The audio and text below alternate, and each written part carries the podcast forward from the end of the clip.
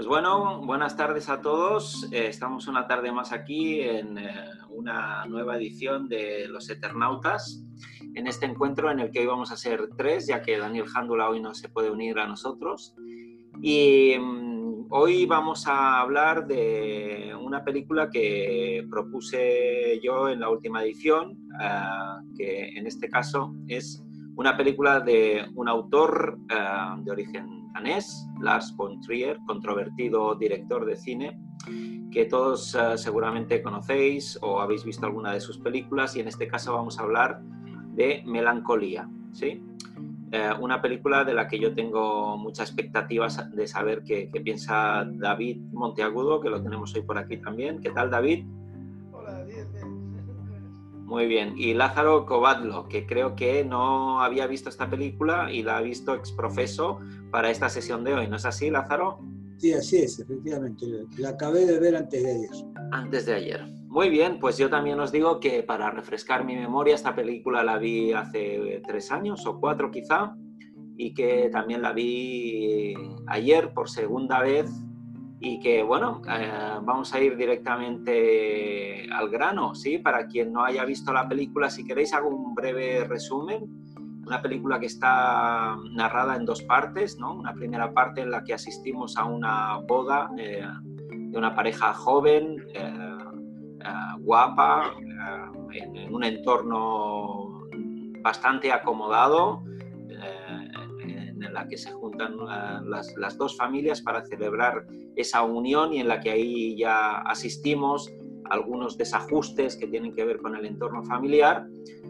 Y por otro lado hay una segunda parte que, que tiene que ver con la presencia de un planeta eh, llamado melancolía y que eh, sin que se nos especifique exactamente cuándo ocurren exactamente estos hechos, ese planeta aproxima su órbita al de la Tierra y eh, parte de los eh, invitados, en ese caso a la boda, pocos ya, pues nos eh, muestran cómo es este encuentro, ¿no? esta cercanía con, con este planeta. ¿no?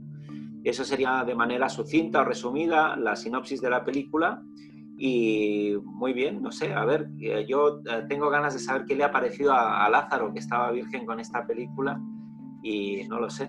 Lázaro, ¿qué nos cuentas? Sí, sí, bueno, mira, esta es una película que me, resulta eh, eh, ardua, de comentar, ¿no? difícil, me resulta difícil comentarla, eh, porque es bastante, yo diría compleja, pero la verdad es que la veo más, más que compleja, complicada. ¿no?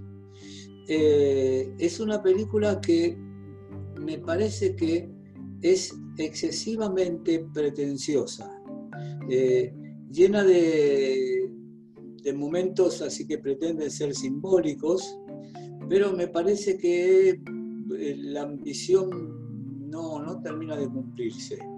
Eh, de todos modos, eso por un lado. Por otro lado, tiene muy bonitas imágenes, eh, tiene momentos,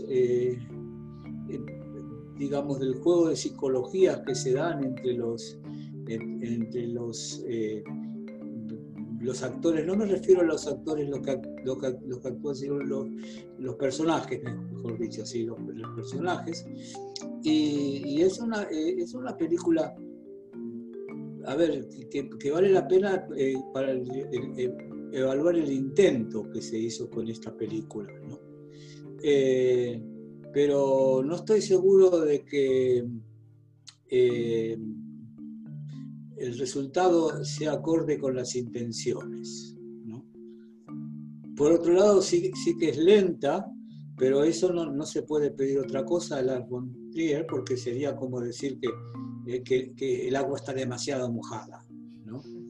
Eh, este hombre le da evidentemente mucha importancia a, a lo visual y, y, las imágenes a veces quedan detenidas largo rato. Y entonces, bueno, eh, tiene que ser para espectadores con, armados de paciencia.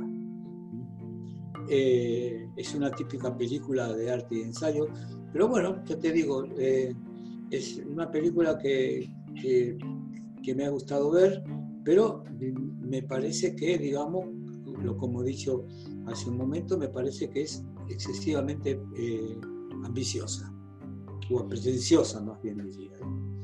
Porque la, ambición donde la sitúas y, el alcance donde lo sitúas, para precisar un, poco el, argumento. Bueno, vamos a ver.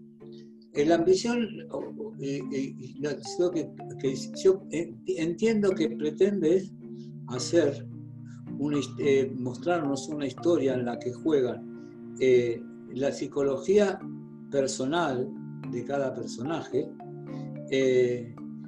el, drama, los dramas familiares, los desencuentros, encuentros y desencuentros familiares, eh, la, neurosis de la protagonista, que evidentemente es una neurótica del libro, eh, y, esto, digamos, dentro, para, llevarlo hacia un entorno eh, fantástico, distópico, Que, no sé hasta qué punto juega con la primera parte. Y algo quiere simbolizar esto como el fin de todo, lo apocalíptico, ¿no?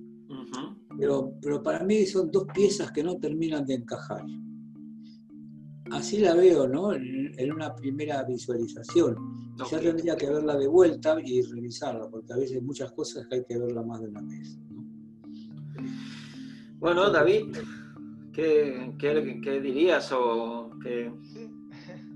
Bueno, yo hay, hay unas, unas, cosas, algunas cosas en las que coincido con lo que ha dicho Lázaro y es un poco que es una película en la que eh, que es como si fueran dos películas, porque hay toda una primera parte que, que es más de los conflictos eh, entre una familia o entre unas personas, conflictos que son personales, afectivos, profesionales, incluso.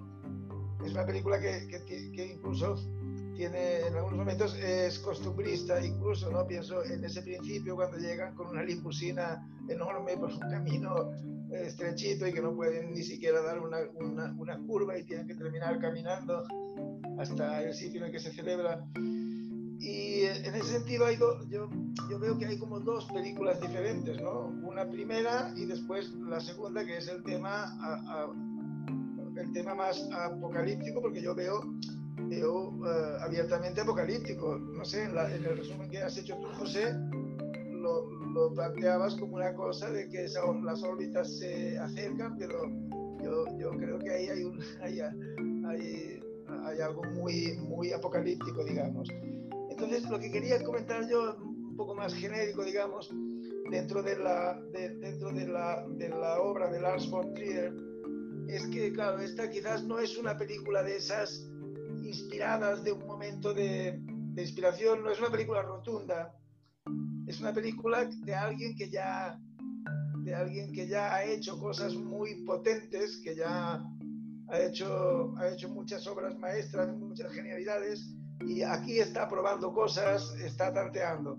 Claro, es que yo, yo vi de, de Lars von Trier una película que se titula Festen. Festen quiere decir fiesta, celebración, porque creo que, porque, porque yo la vi en, Barcelona hace años y era en, además en la versión original, en un cine de estos de arte y ensayo, que es una palabra que no se usa mucho ahora veo, pero eh, Festen era exactamente como, como la boda esta, igual, era una, una celebración de una familia, en este caso no era boda, era una, una, celebración importante de la familia, no, sé si era por el cumpleaños del padre o no sé qué, y entonces como se iban destapando cosas, pero claro, ahí era, era una cosa muy unitaria y muy coherente porque trataban el tema ese y lo desarrollaba hasta sus máximas consecuencias, hasta que se descubría lo que había detrás de ese padre, ¿no? Todos los, un tema de abusos y, cosas.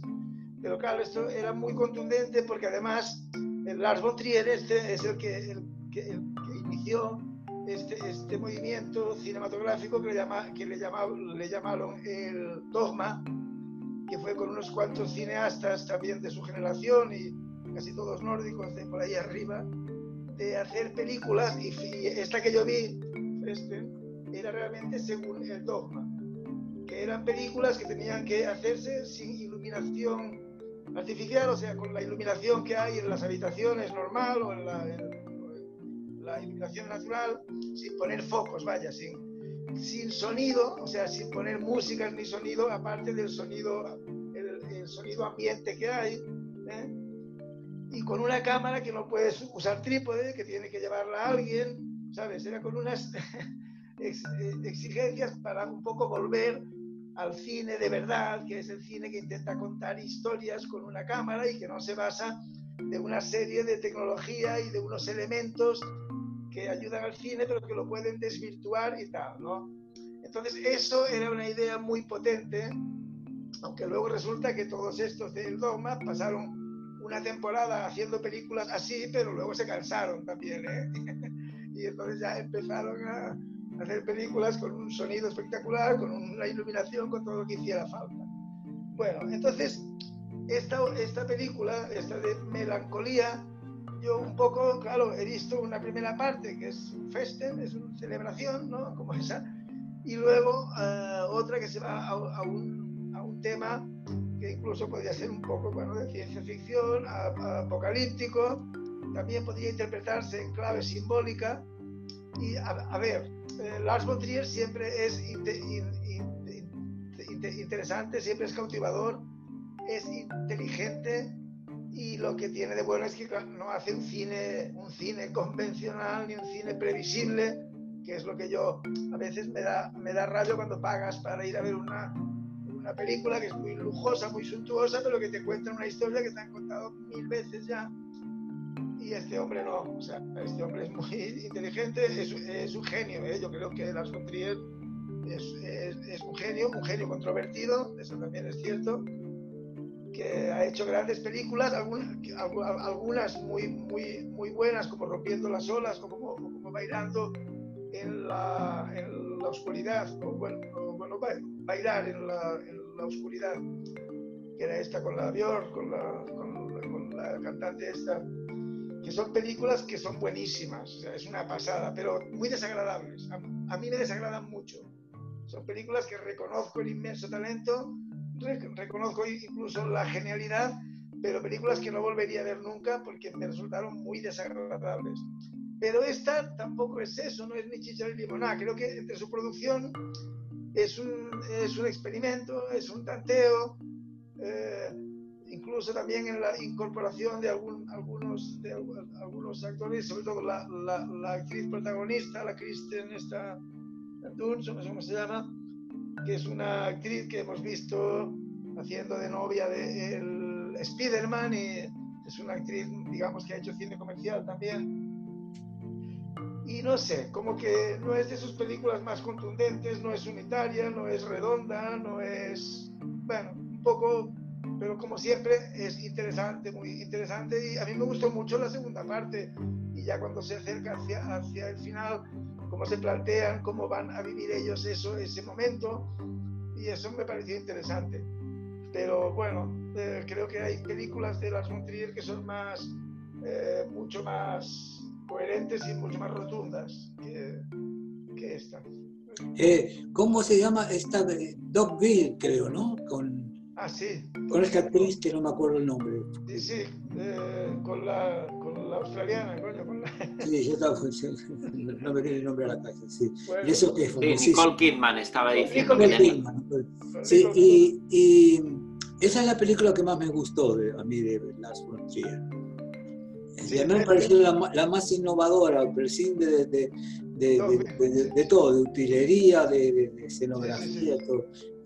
Está todo dibujado como un plano en el suelo y, y, y, sin embargo tú te ubicas y lo imaginas. ¿no? Sí, sí, sí. Eso me pareció, eso me pareció una genialidad, sí. Bueno, pues yo, yo os voy a, comentar un poco mi, mi, impresión con esta película, porque la he traído aquí, el segundo visionado que he hecho de, de la cinta, que además la he visto en muy, muy buena calidad. Eh, la otra vez la, la vi por recomendación de un amigo, una noche que la pasaban en televisión y esta vez la he podido ver eh, en un formato más cinematográfico ¿no? que televisivo. Eh, entonces yo eh, voy, a, en fin, discrepo un poco de, los, de, esta convergencia sobre esta que hay en, en, la película. Es, es, cierto que la película tiene dos partes aparentemente inconexas. Uh, la, la, primera plantea una serie de conflictos entre los personajes muy centrados en el extrañamiento que produce, ¿verdad?, ver a este personaje de la protagonista que el día de su boda se comporta de, de una manera como mínimo, como mínimo uh, extraña, ¿no? Nos, nos, nos, incomoda, nos intriga ¿no? estos comportamientos que tiene en un primer momento de una eh, excesiva felicidad que nosotros podemos atribuir a que es una mujer que está en el día de su boda, que está con, con, la persona a la que ama y con la que ha decidido compartir la vida y que está radiante, está feliz, está sonriente en todo momento y que incluso uh, uh, encaja con, con, con, mucha hilaridad y con un sentido del humor encomiable, ¿no? esas pequeñeces ¿no? Uh, y contratiempos que tiene el día de su boda, como que no pueda llegar la limusina hasta el pequeño castillo donde se va a producir la celebración, eh, que, que, lo encaja todo con una sonrisa, que unidos por el amor parece, parecen auspiciar un futuro prometedor en esta pareja. Y sin embargo, eh, eh, nada más entrar, ¿no? y ante los primeros reproches de, del cuñado, que es el que luego sabemos que, que ha pagado todo el festín, eh, ¿no? aparecen ya eh, esas, esas, esas, primeras puñaladas entre, entre la, la, madre, el padre, que, que, ahora están divorciados, pero que coinciden ahí en la boda. Entonces, todo, todo, toda esa felicidad ¿no? que se nos anunciaba empieza a agriarse, ¿no? pero hasta ese punto uno la da como, como casi como si fuera algo normal o habitual. Todos sabemos que en todas las familias pues siempre hay rencillas, trapos sucios, eh, historias de agravios, eh, incomprensión, ¿no? Y que se, se, tapan y que las bodas y otras celebraciones pueden ser lugares donde eso, bueno, adquiera una cierta notoriedad. Pero eh, ahí hay un umbral que se traspasa y, y, ella empieza a comportarse muy extrañamente, ¿verdad? Parece estar ahí al mismo tiempo no querer estar.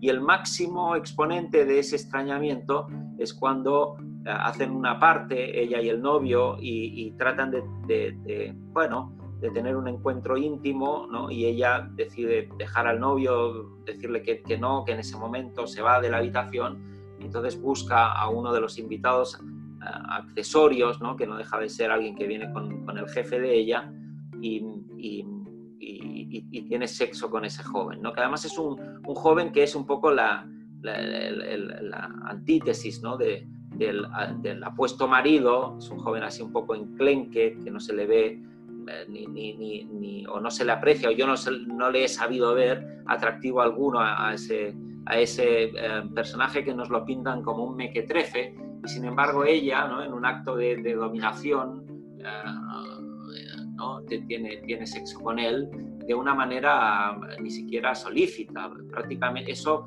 eh, si hubiera sido al revés, prácticamente habría sido una violación, ¿no? Porque ella lo coge, se le pone encima y, y, y tiene, y, ¿no? Entonces, eh, pues, bueno, y en el, en, el, mismo jardín. Entonces, a uno lo deja, ¿no? Como, con, como muy extrañado, se abren toda esa serie de, ¿no? de ejes narrativos, de conflictos, que quedan, eh, bueno, mal resueltos. Yo en ese sentido sí diría que están mal resueltos, porque, bueno, la fiesta se acaba, el novio se va, con su propia familia de origen, lo que parece entender que ese enlace queda sin, sin efecto o como mínimo sin solución de continuidad.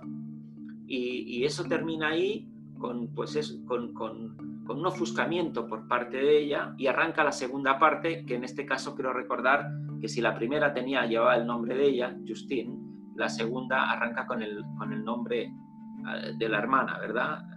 Uh, uh, ahora no recuerdo si es Clarence. Claire, Claire. Claire, Claire, exacto, sí. Eh, eh, entonces, a partir de ahí lo, lo, lo, que descubrimos es que ese personaje, ¿no? que, había, que lo habíamos visto raro en ese desarrollo y que se nos han despertado las expectativas, de verdad, de, de, de ver cómo eso se resuelve, la, la, la, trama toma un giro completamente radical ¿no? y entonces asistimos algo que yo como psicólogo pues eh, diagnosticaría como una especie de depresión profunda sobrevenida ella ni siquiera sale de la cama, no quiere comer, no se quiere bañar, aparece completamente catatónica, ensimismada, ¿no? Eh, y, solamente el, hecho de que eh, este planeta melancolía eh, empiece a acercarse, en principio nos lo pintan como algo que no va a tener consecuencias, es, es, lo que consigue despertarla de ese, de ese trance. ¿no? Hasta el punto que el máximo exponente de ese esplendor viene cuando ella se desnuda completamente en la noche de mayor acercamiento supuesta del planeta a, la Tierra y se muestra completamente desnuda, ¿no? como eh, entregada a ese, a ese, a ese planeta. Eh, y, y, existe ahí como una especie de deseo consumado, que yo no sé si tenía que ver con algo que en otro momento David nombró, una especie de enamoramiento o no, algo extraño también, pero que consigue serenarla. Y frente a la catástrofe, frente a lo apocalíptico, ella cobra una naturaleza también extrañamente calma. Yo creo que ahí eh, esa contraposición de las dos partes, ¿no?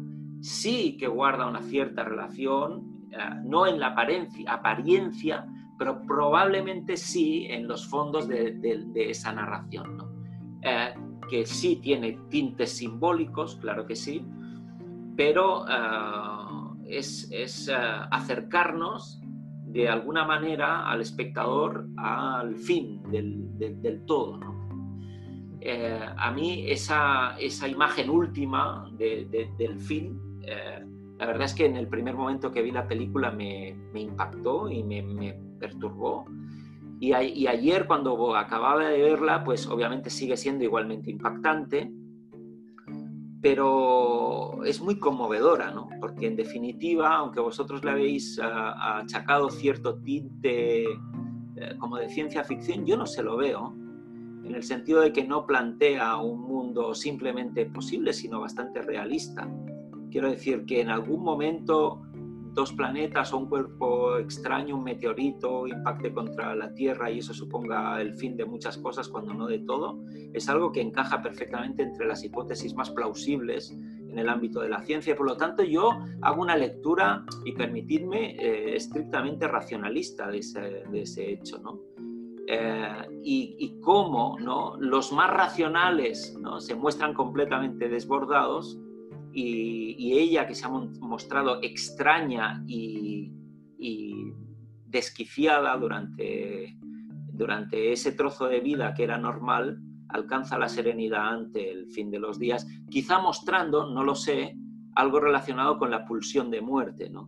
Esta cosa que le ocurre al depresivo de anhelar completamente la no existencia. Y en ese sentido, para mí sí cobra una unión eh, las dos partes de, la película si las miro a través del eje exclusivo de la protagonista, como dos momentos que sí culminan y que sí pueden culminar perfectamente en la esfera psíquica de una persona con un trastorno depresivo mayor, donde la vida lo atormenta y la muerte lo calma. Bueno, es así un poco como, como veo la película y cómo a mí me llega y cómo a mí me colma. ¿eh? Y en, su día la verdad es que ya me gustó y, todavía me ha gustado más esta segunda vez que la he visto. He podido apreciar con mayor, con mayor detalle eh, la calidad de las imágenes, sobre todo las del inicio, donde ya está toda la película, esas imágenes con ese trasfondo de, música clásica, ¿no? Y nos cuentan toda la película en apenas unos segundos y luego todo su desarrollo, a veces sí, un poco lento, eh, demasiado hiperrealista con esa cámara en mano, pero que aún no lo sitúa en medio de la escena. Y para mí, pues sí, ha sido una satisfacción volverla, volverla a ver. Pero que puedo entender también otros, otros puntos de vista y, otras emociones ¿no? que se despiertan en, en la película. en todo caso, no es una película destinada al gran público, ¿no? No, no. Seguro, claro que no. Yo eh, yo lo, que, lo que quería comentar es que, bueno, hay esa, hay esa, esa célebre teoría que dijo no sé quién, ahora no, no, me acuerdo quién fue, qué intelectual muy famoso, que en realidad eh, eh, todas las historias que se han inventado desde que el hombre escribe libros o hace películas, todas se podían, se pueden resumir o se, podrían reducir.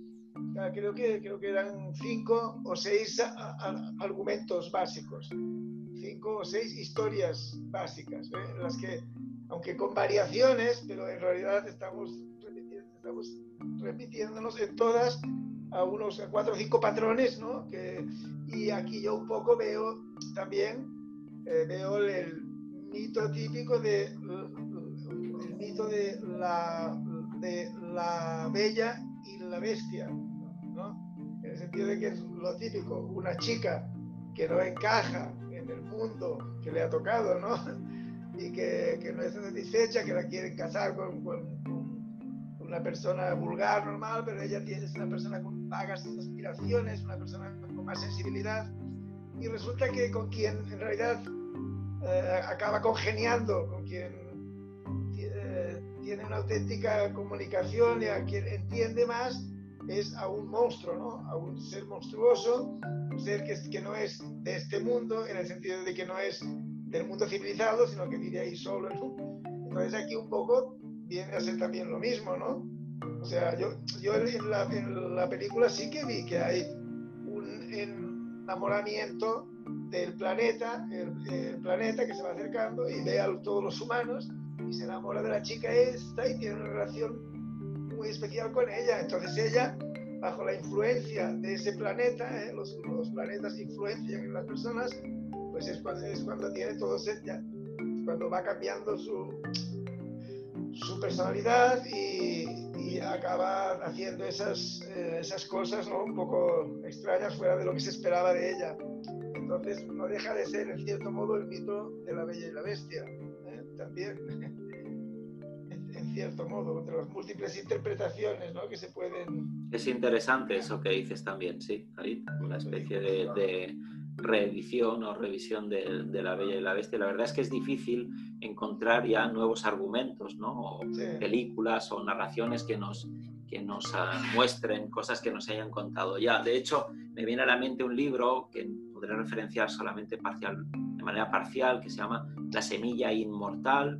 Eh, creo que está publicado en eh, 2. Eh, no lo recuerdo exactamente, pero es un libro que recoge de una manera ordenada y sistemática todos los argumentos ya contados y narrados en el cine y las diferentes versiones, quizá las más famosas, ¿sí? que, se han, que se han Quizá el próximo día lo pueda lo busco y lo referencio con mayor y, eh, mayor precisión. Bueno, pues no sé si queréis contar eh, o comentar algún detalle más de la película que os haya gustado especialmente o alguno que haya sido justamente lo contrario para ir eh, cerrando ya esta, este análisis de, y bueno, un poco más que análisis, las impresiones ¿no? que a cada uno nos genera ¿no? el, una narración, ¿no? que, siempre, que siempre son distintas. ¿no? Esta es la magia de, de, la literatura, el cine, el arte en general, ¿no? que los efectos no son unívocos, a cada uno le provoca cosas distintas. Bueno, yo comentaría que una cosa menor, que la primera parte de la película, cuando se, se van viendo los conflictos familiares, ¿no?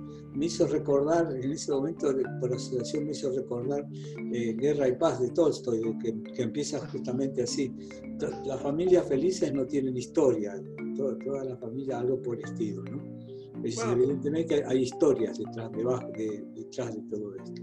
Bueno, ese, ese, ese principio famoso, ese arranque famoso que dice que las, la, las, las familias felices, eh, las familias felices lo son eh, todas, todas igual, todas de la misma manera. Sí. Cambian las desdichadas. Eh, exacto, sí, exacto. Es el, el principio de, de, Ana Karenina. ¿El Ana Karenina? Sí, sí, sí. sí.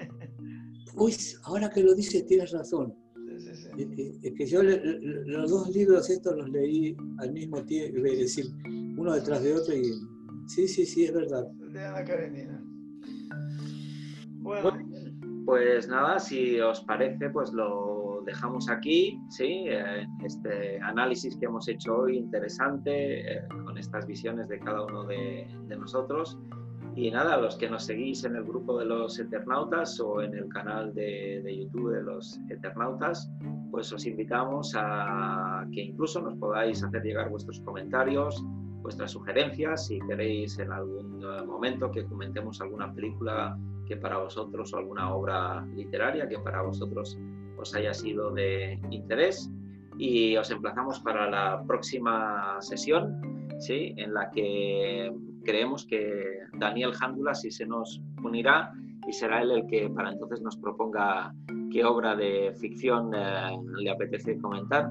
Pues nada, os agradezco que hayáis estado esta tarde por aquí, Lázaro y David. Hola, gracias a ti, gracias a ti José por, por presentarnos siempre también. Y ya sabéis, si en algún momento queréis incorporar algún contertulio, también será bienvenido. Pues nada, despedimos aquí y hasta el siguiente capítulo de, de Los Eternautas. Hasta la próxima.